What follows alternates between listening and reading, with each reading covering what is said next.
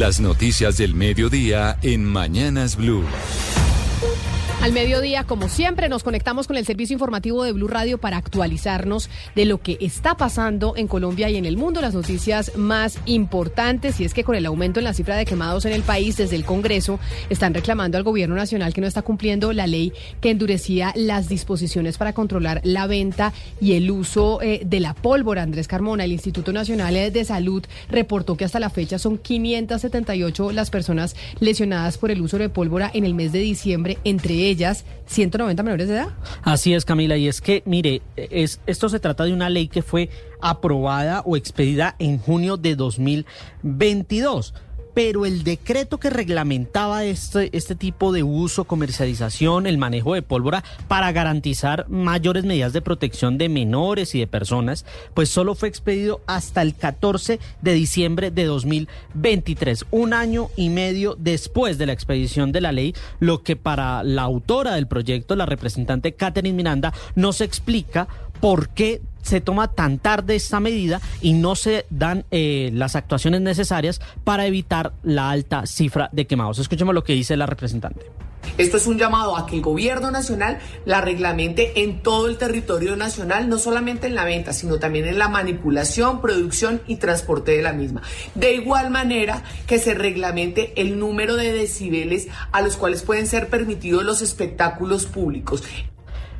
Camila Loban, mire, lo que dice la representante es que también el decreto no sirve para nada, porque la ley ordenaba al decreto regular todos los aspectos de comercialización de los juegos, de los espectáculos pirotécnicos, quién podía manipularlo, quién podía venderlos, cómo se iba a garantizar que las empresas o en regiones donde, por ejemplo, la pólvora es un manejo artesanal, pues pudiera eh, eh, ser comercializado de mejor forma para evitar eh, manipulación inadecuada o incluso que se hicieran productos de pólvora de mala calidad. Es decir, una regulación nacional. Una regulación nacional y no local. Lo que dice la representación representantes que esto quedó en manos de unas mesas técnicas que no se han ejecutado, que no sabe cuándo van a, ocultar, eh, van a ocurrir y que ya se está terminando el mes de diciembre las festividades de fin de año y siguen creciendo las cifras de quemados. Y algo más importante, el tema de los decibeles, porque la norma, aunque no prohibía el uso de la pólvora, sí regulaba el nivel de volumen en el que tendría que darse esos espectáculos pirotécnicos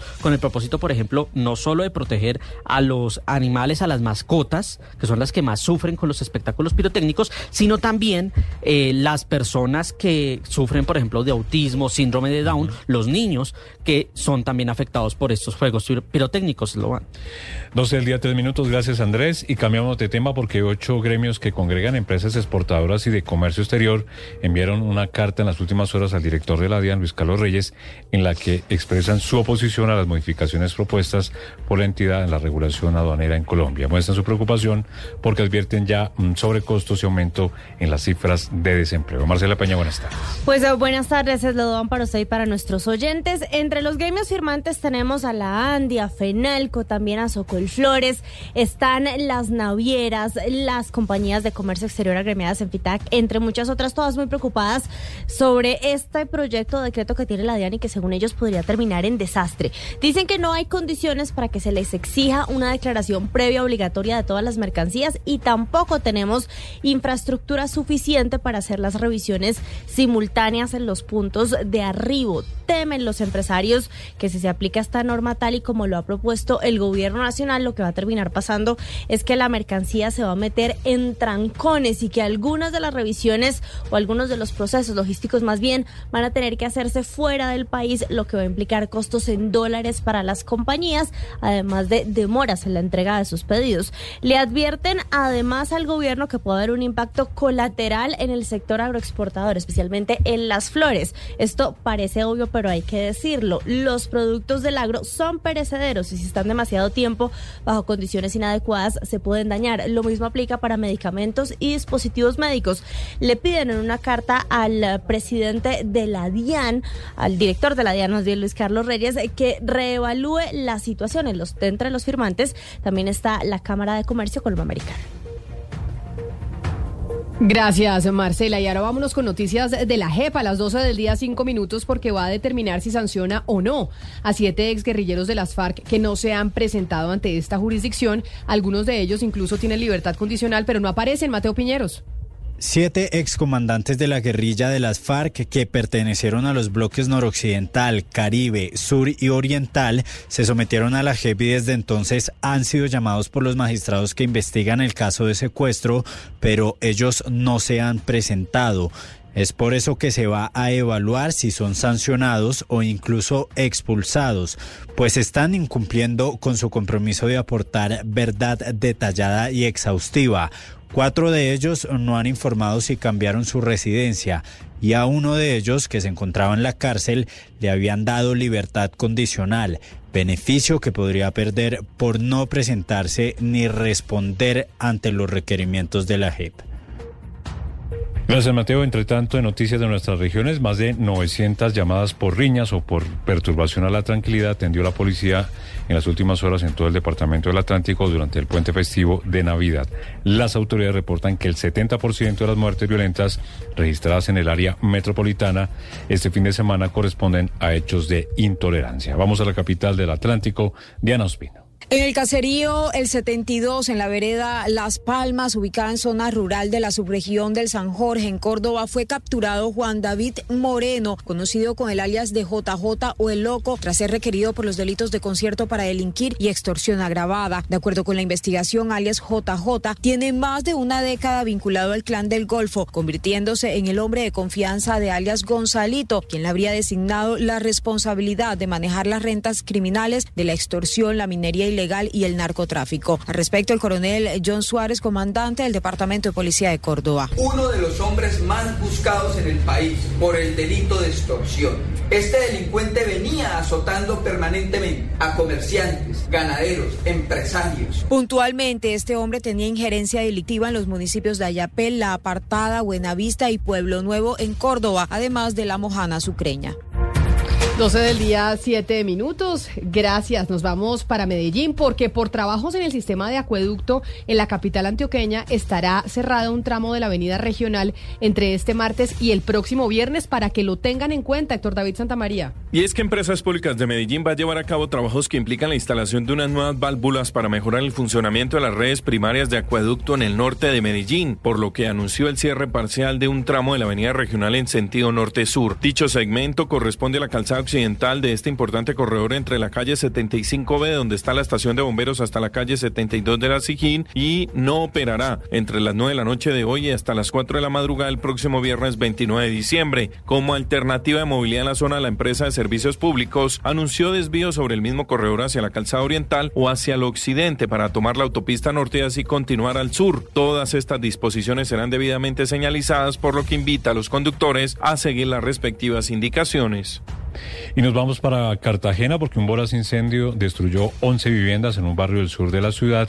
La emergencia dejó 29 personas damnificadas que lo perdieron todo por cuenta de las llamas. Dalia Orozco. Un incendio que habría iniciado en una vivienda y rápidamente se propagó causó una verdadera emergencia en el barrio Genequén, en inmediaciones del relleno sanitario de Cartagena. En total fueron 11 viviendas de madera y zinc consumidas por las llamas, que dejaron 29 personas damnificadas que lo perdieron todo durante la conflagración. Las familias, entre los que se encuentran adultos mayores y niños, claman por ayudas. Julia Roca, afectada. Siete niños menores de edad y dos adultos mayores.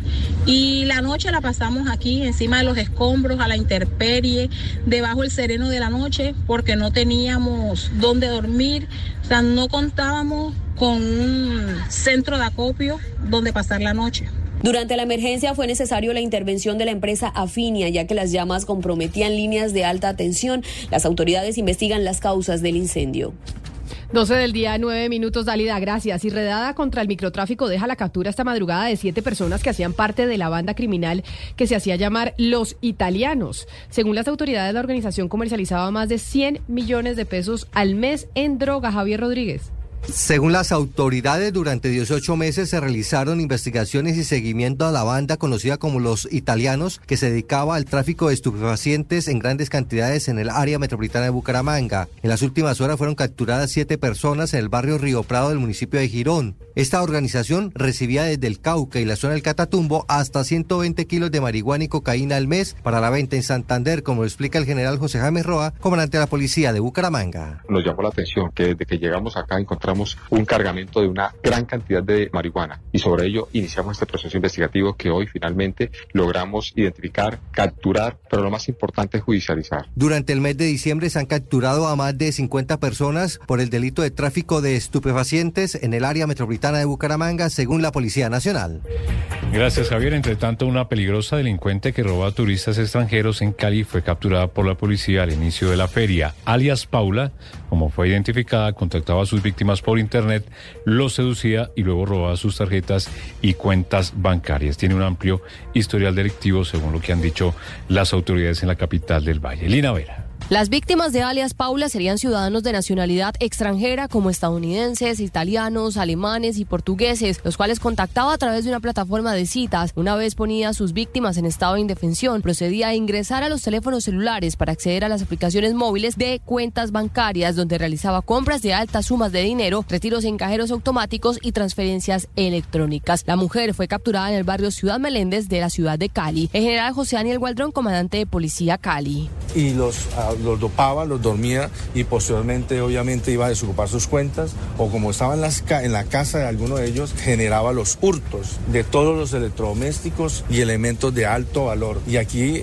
hablamos también de la participación de otra persona que está involucrada en la investigación. A esta mujer se le imputaron 10 procesos por hurto y al parecer estaría involucrada en por lo menos 50 eventos más. Según las autoridades, lo hurtado por alias Paula sobrepasa los mil millones de pesos.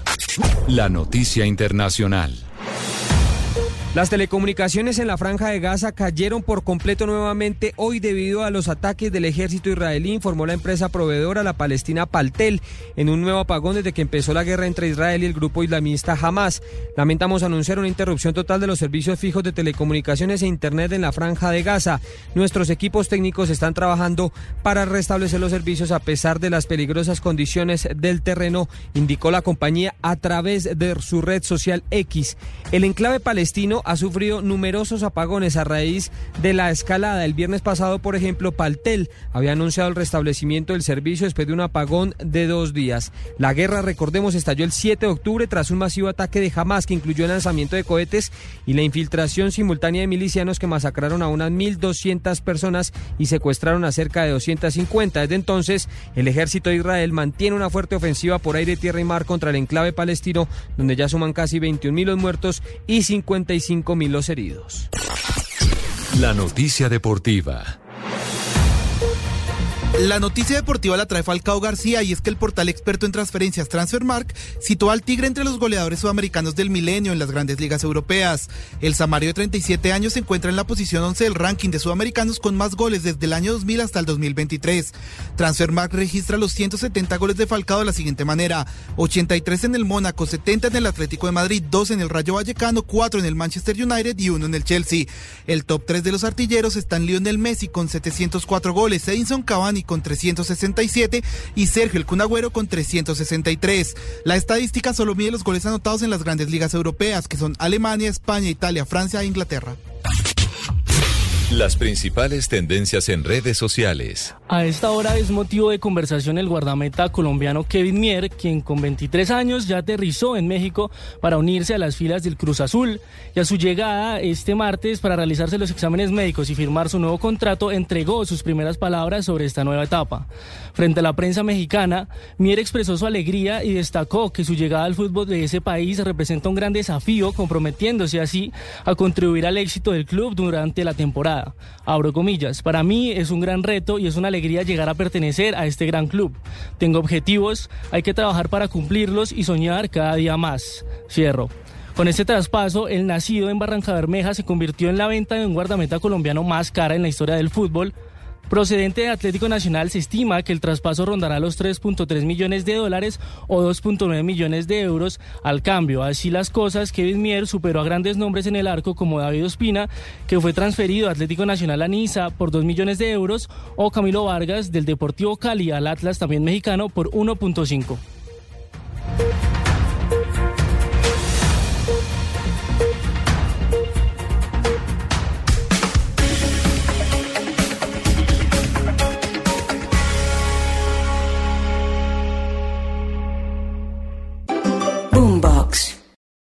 For the ones who work hard to ensure their crew can always go the extra mile, and the ones who get in early so everyone can go home on time, there's Granger, offering professional grade supplies backed by product experts so you can quickly and easily find what you need.